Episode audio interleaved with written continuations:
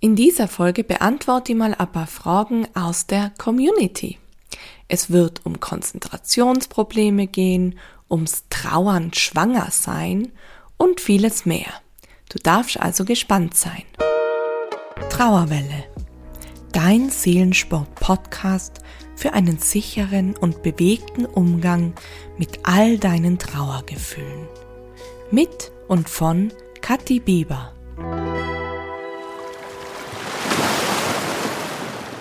Bevor meine Sommerpause offiziell losgeht und der Podcast erst mit Ende August wieder weitergeht, will ich heute mal vier Fragen aus der Community beantworten. Wir kriegen ja wirklich tagtäglich viele Mails und auf den sozialen Kanälen immer wieder Nachrichten zugeschickt mit ganz, ganz vielen Fragen rund um die Trauer. Und heute möchte ich genau auf vier dieser Fragen eingehen und wir starten direkt mit Frage Nummer eins. Ich kann mich nicht mehr konzentrieren. Wird das jemals wieder besser? Und vielleicht sitzt du jetzt da, oh mein Gott, ja, stimmt, das bin ich. Genau so geht's mir auch. Ja, woran liegt es? Warum können wir uns in der Trauer plötzlich nicht mehr konzentrieren? Es gibt dafür sogar eine eigene Begrifflichkeit und zwar nennt sich das Brain Fog.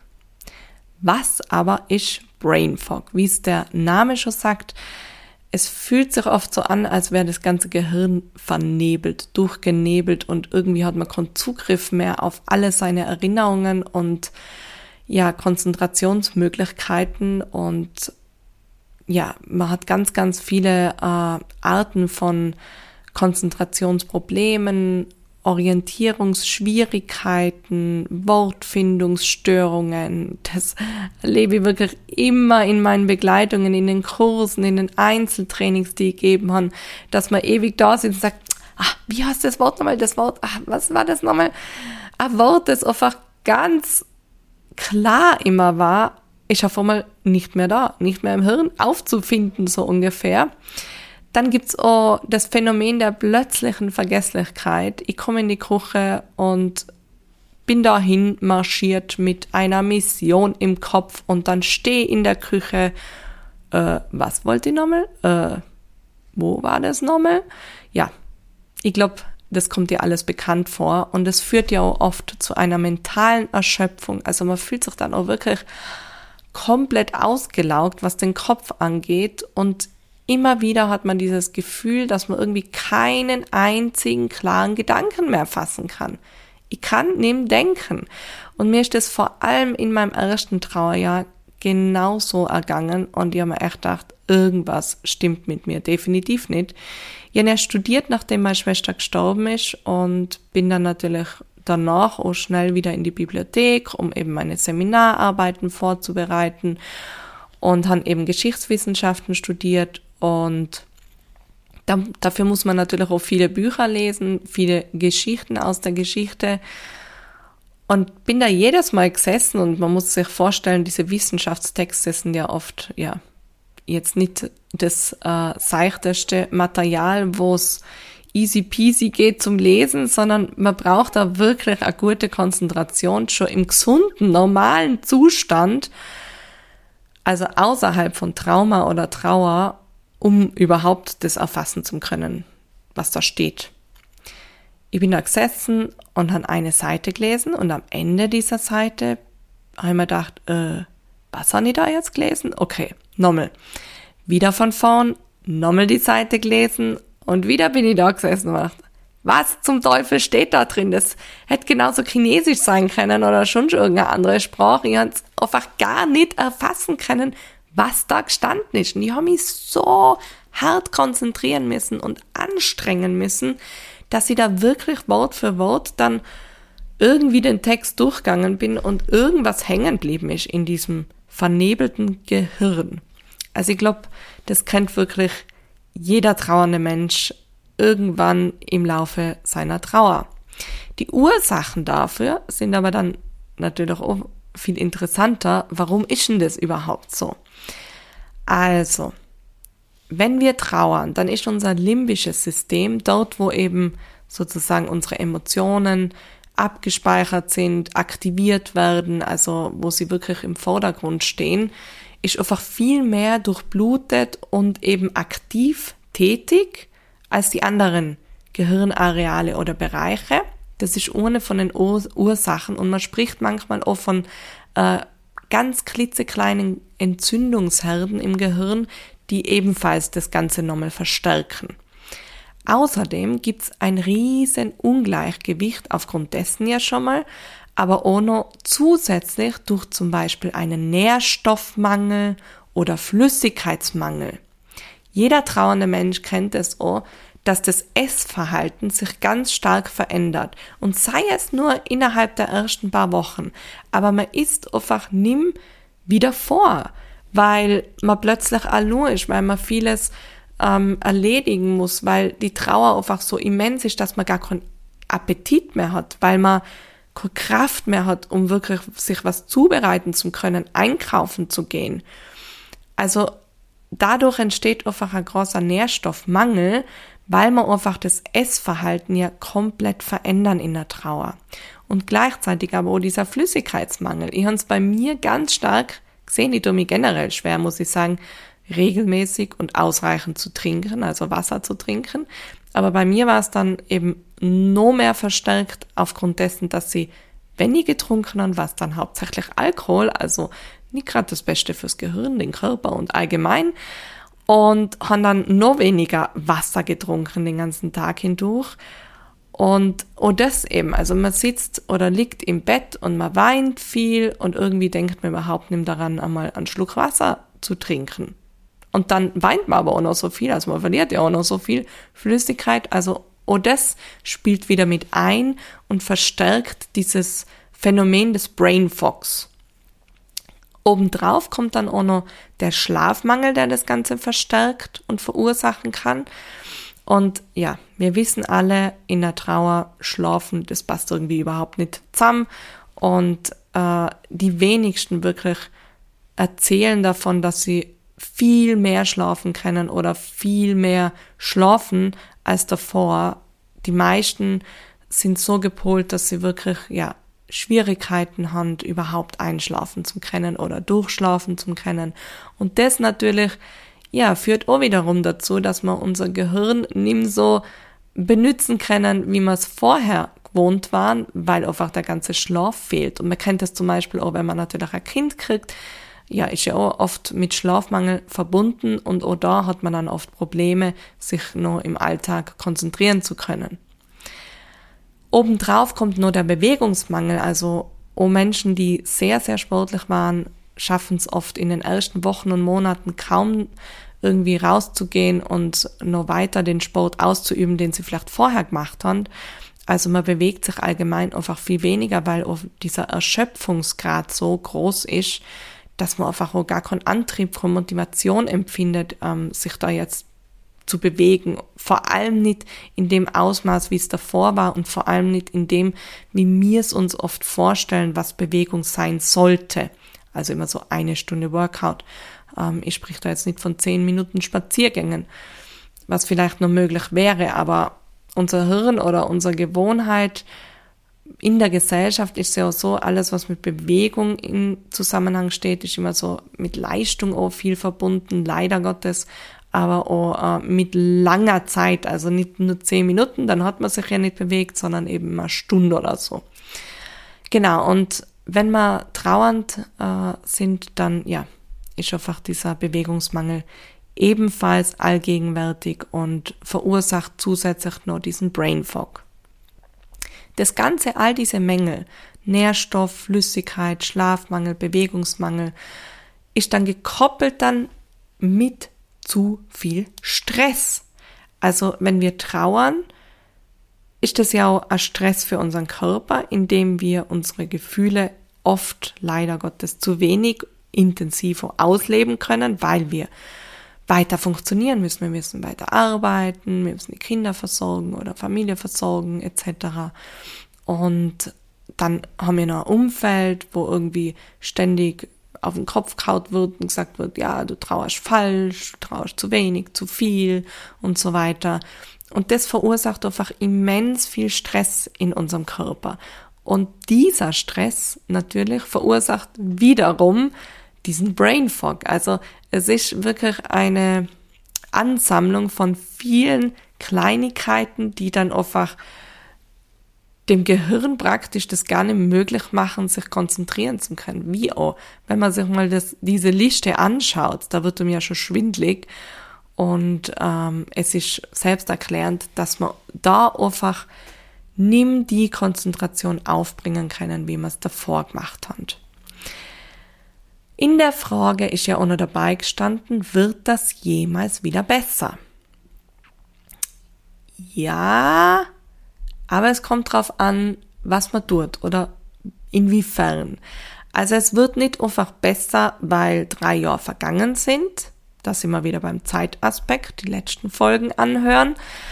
Sondern es wird besser, wenn wir all diesen Faktoren beginnen entgegenzuwirken. Das heißt, wenn wir wirklich Selbstfürsorge betreiben, was ja oft am Anfang ganz schwierig möglich ist und erst dann wirklich mit den Jahren wieder kommt, dass man sich gut versorgen anfängt, dass man sich gut um sich kümmert. Wenn ich also zum Beispiel wieder Kraft habe, um ausreichend zu essen oder Wege gefunden haben, um wieder Nährstoffe aufzunehmen oder regelmäßiger zu trinken, vielleicht auch wieder der Schlaf sich verbessert, die Bewegung wieder mehr Platz findet, dann kann natürlich auch wieder dieses Brain Fog oder dieser Brain Fog in den ja, also kann sich wieder auflösen, sagen wir mal so. Der Nebel löst sich dann wieder auf und lichtet sich. Und ähm, ja, dann kann das auch wieder besser werden. Aber eben, wir müssen da also wirklich auch den Faktoren entgegenwirken. Ohne das wird es natürlich nicht besser. Wenn ich einfach genau in diesem ja, Setting bleib, kann sich einfach nichts verändern.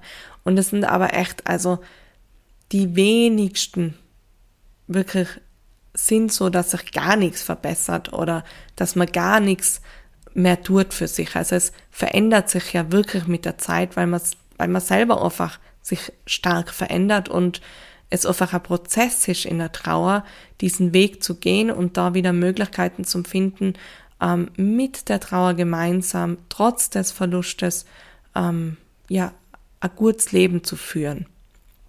Und ich kann mich auch noch erinnern, dass es bei mir natürlich auch ganz stark gekoppelt war in der Zeit, wo ich angefangen habe zu trainieren und meine Ernährung umgestellt habe. Also ich habe ja vorher, wie gesagt, ganz viel Alkohol getrunken, ich habe mich sehr unregelmäßig ernährt, ich habe mich eben überhaupt nicht konzentrieren können, ich habe mich 0,00000 bewegt, also ich bin wirklich, oh Gott, ich bin einfach nur gelegen, so ungefähr.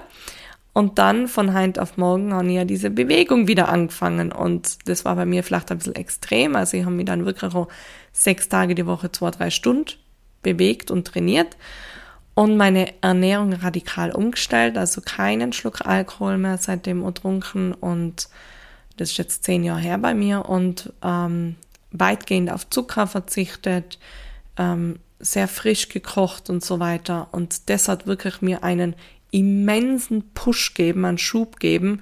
Also es war unfassbar. Wenige Wochen später habe ich an eine Seite gelesen im Studium und habe sie erfassen können. Also ich war selber wirklich erstaunt und überrascht, wie schnell das dann wieder möglich sein kann, wenn man da wirklich dahinter ist und etwas verändert oder tut für sich.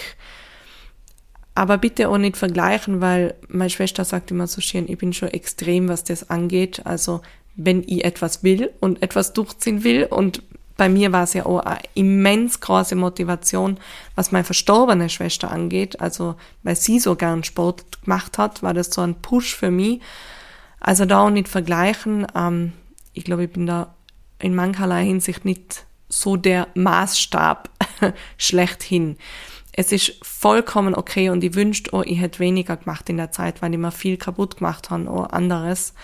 Ähm, es ist vollkommen okay, zehn Minuten einfach spazieren zu gehen, sich einen Apfel pro Woche mal zu gönnen oder so. Also wirklich diese kleinen Schritte zu gehen. Es muss nicht von heute auf morgen alles verändert werden. Das möchte ich nur nochmal mitgeben und äh, betonen. Frage Nummer zwei. Mein Umfeld versteht nicht. dass ich immer noch trauere nach 19 Monaten. Ja, jeder, der das gerade hört, wird wahrscheinlich denken, was, oh Gott, bei mir sind es drei, vier Jahre und ich trauere doch noch immer. Ja, und das ist vollkommen normal, gesund und gehört dazu. Bei mir ist zehn Jahre jetzt her und ja, ich trauere immer noch um meine Schwester, weil ich sie noch immer vermisse, weil sie noch immer fehlt, weil es noch immer weh tut, dass sie nicht Teil meines Lebens jetzt sein kann. Und das Umfeld um uns herum muss das nicht verstehen. Sie müssen nicht das logische Verständnis dahinter irgendwie aufdröseln und äh, ja komplett Verständnis sorgen.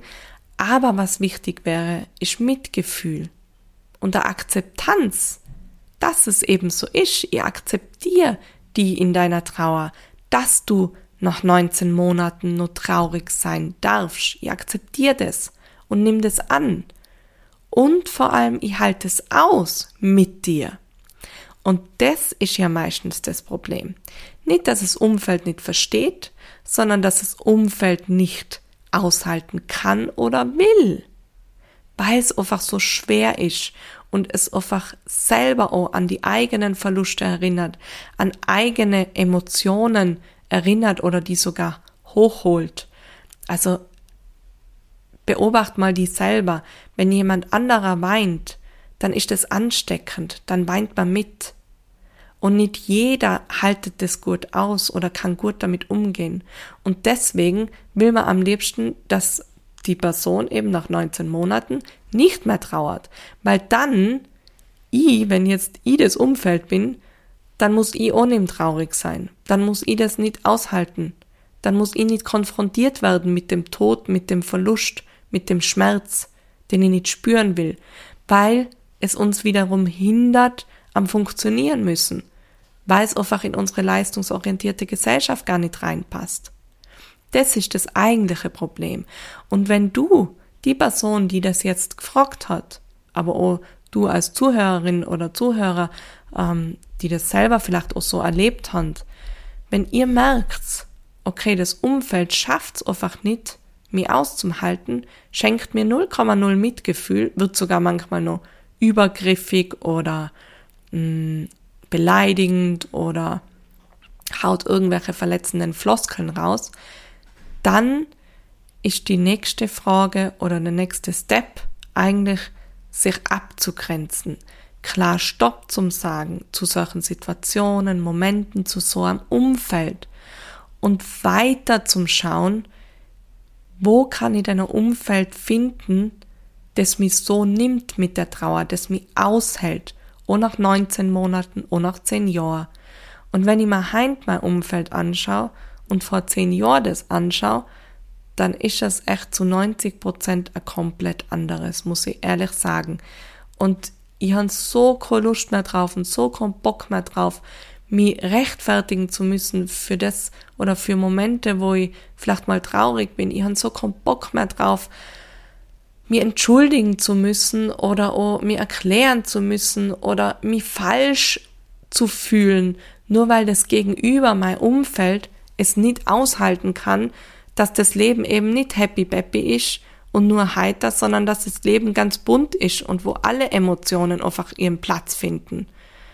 Und deswegen hat sich bei mir auch das Umfeld komplett gewandelt. So meinen inneren Kern, diese zehn Prozent, meine engsten Freunde, die mich damals ausgehalten und die jetzt noch an meiner Seite stehen, die sind noch da.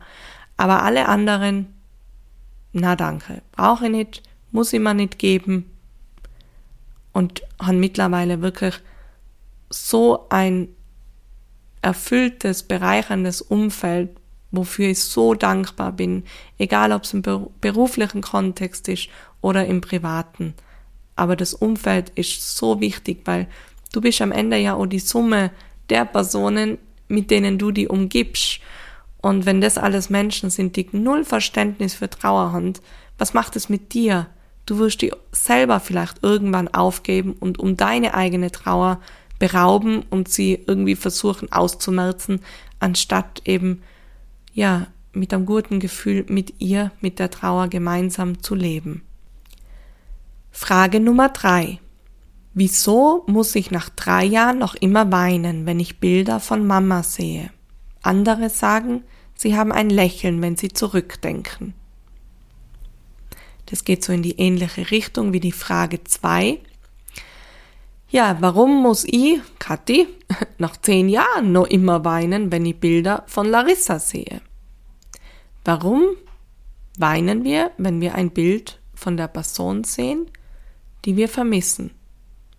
weil wir diese Person vermissen, weil es in uns etwas auslöst, vor allem dieses Wissen, der Mensch ist jetzt nicht da, ich sehne mich nach diesem Menschen, ich fühle diese Traurigkeit, ich spüre diese Liebe, diese Liebe, die jetzt physisch so nicht ausleben kann. Ich kann den Menschen nicht umarmen, ich kann ihn nicht angreifen, ich kann gerade nicht mit ihm lachen und all das wird wirklich innerhalb von einer Millisekunde im Gehirn realisiert, schlagartig bewusst und unser Körper reagiert. Und für Traurigkeit, Sehnsucht, diese Liebe, die nicht ausgelebt werden kann. Dafür sind eben unsere Tränen da. Unser Körper entlädt sich damit mit den Stresshormonen, die lässt er raus über die Tränen. Es wird einfach ja Beachtung geschenkt über den Körper, diesem Gefühl grad. Und es zeigt dir das Bedürfnis, ja, dass du die sehnst nach deiner Mama, dass du, ja, dass du sie einfach sehr, sehr liebst. Und natürlich macht es traurig und natürlich weint man dann. Und auf diesen zweiten Teil, andere sagen, sie haben ein Lächeln, wenn sie zurückdenken.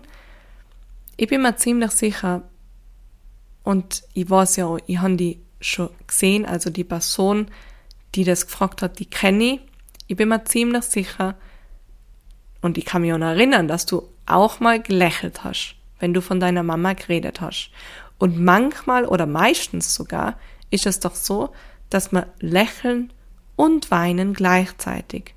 Und im Prinzip ist es uns von, die, ja, von der größten Stärke, die wir besitzen, wenn ich beides gleichzeitig da sein lassen kann, wenn beides da sein kann und ich beides spüren kann diese Sehnsucht und Traurigkeit darüber, dass sie nicht da ist und gleichzeitig diese Dankbarkeit und diese wundervollen Erinnerungen und das mir ein Lächeln schenkt. Also ich kann nur von meinen letzten zehn Jahren erzählen, dass es viele Momente gegeben hat, wo ich einfach geheult habe wie ein Schloss und wenn ein Video angeschaut habe, ein Foto gesehen habe und es Momente gegeben hat, wo ich gelacht habe gelächelt habe, wo es mir Wärme geschenkt hat. Aber die meisten Momente waren immer diese Gleichzeitigkeit. Und es sind erst drei Jahre. Wir denken immer, dass das eine ewig lange Zeit ist, wenn es um Trauer geht. Aber das ist es nicht. Nur wenn wir wieder dran denken, was alles danach passiert, also es ist ja nicht nur getan mit diesem einen Verlust, sondern es passiert ja danach noch ganz viel. Es passieren Sekundärverluste, die uns beschäftigen. Deswegen sei nicht so streng mit dir. Es ist vollkommen okay, wenn du noch immer weinst, wenn du Bilder von deiner Mama anschaust. Frage Nummer vier. Angst vor dem Schmerz, schwanger zu werden und mein Papa kann das nicht mehr erleben. Wie soll ich damit umgehen? Oh ja, diese Angst kenne ich selber. Mein Sohn ist jetzt zwei Jahre im August und demnach ist noch nicht so lange her, dass ich schwanger war. Und ich kann mich noch so gut erinnern an die Zeit, oh, bevor ich schwanger worden bin.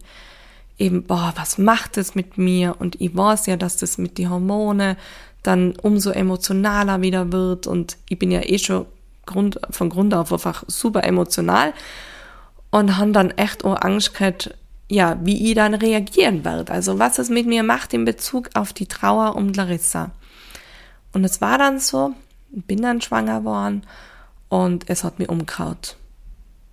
Es hat Werte und gleichzeitig war ich so glücklich. Ich habe mich so gefreut über diese Ultraschallbilder. Ich habe mich so gefreut über die Fotos, die man mitkriegt über die Teilnahme von meiner Familie, von meinen Freunden an diesem ganzen Prozess der Schwangerschaft. Es war so, ach, ja, so viel Freude da und gleichzeitig so viel Traurigkeit und Schmerz, weil ich so sehr mit meiner Schwester teilen wollte und sie einfach nicht da war. Und ich verstehe also diese Angst immens. Und der Umgang damit ist natürlich nicht vermeiden, schwanger zu werden oder nicht schwanger zu werden, sondern sich da unbedingt Hilfe zu holen. Vorher schon oder während der Schwangerschaft.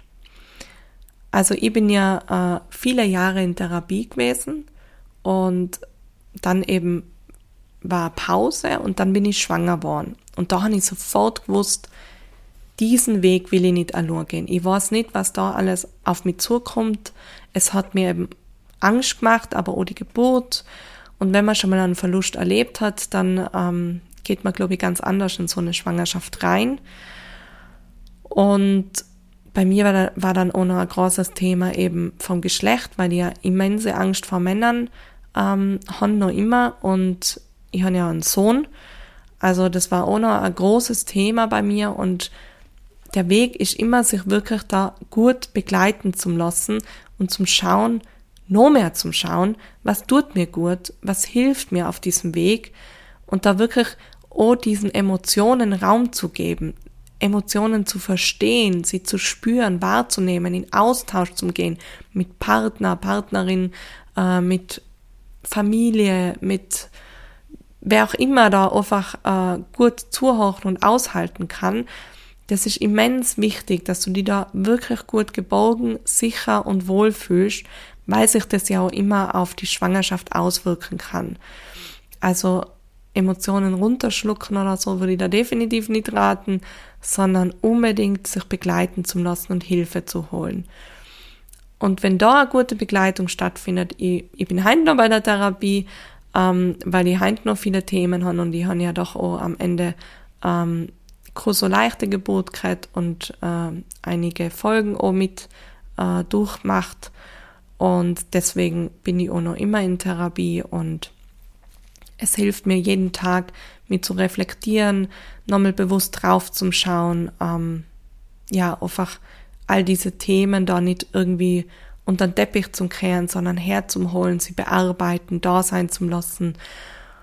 Und dadurch ja, nimmt man das auch ganz viel Angst und dadurch lindert es ja auch wieder den Schmerz, wenn ich drauf schaue, ihn zulasse, durchgehe und dann mildert es ihn wieder ab.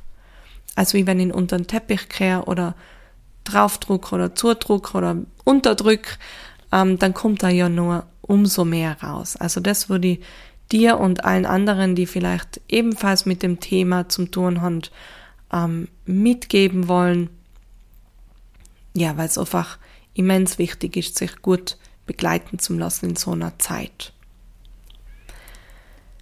Ja, das waren die vier Fragen und vier sehr ausführliche Antworten dazu.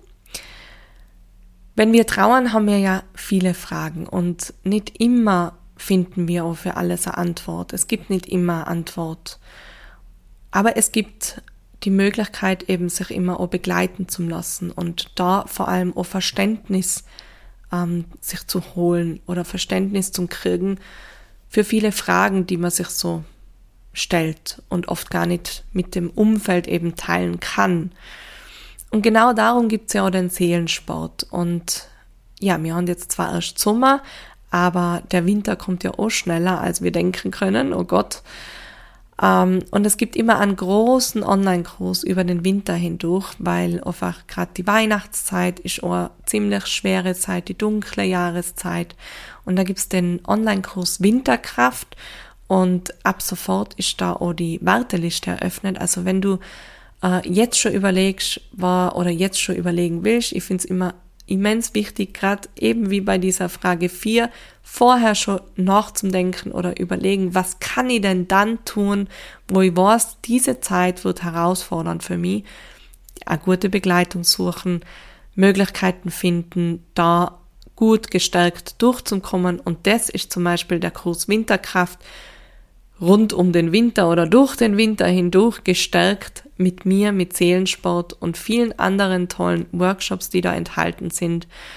Setz dich gern auf die Warteliste. Ähm, du wirst dann informiert, sobald es losgeht. Das wird Ende Oktober sein.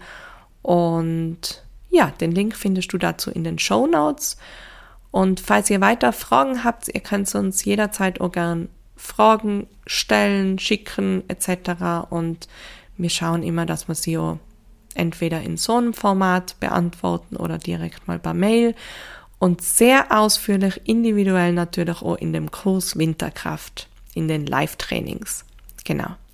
Ja, damit wünsche ich dir ähm, noch einen schönen Sommer, einen schönen August und wie gesagt, jetzt gehen wir mit dem Podcast in Sommerpause bis Ende August und bis dahin alles Liebe. Tschüss. Das war Trauerwelle, dein Seelensport-Podcast für einen mutigen und sicheren Umgang mit all deinen Trauergefühlen. Von und mit Kathi Bieber. Du findest Seelensport auch im Netz unter www.seelensport.at und auch auf Instagram und Facebook unter Seelensport. Für noch mehr Ideen rund um deine Trauer und deine Gefühle.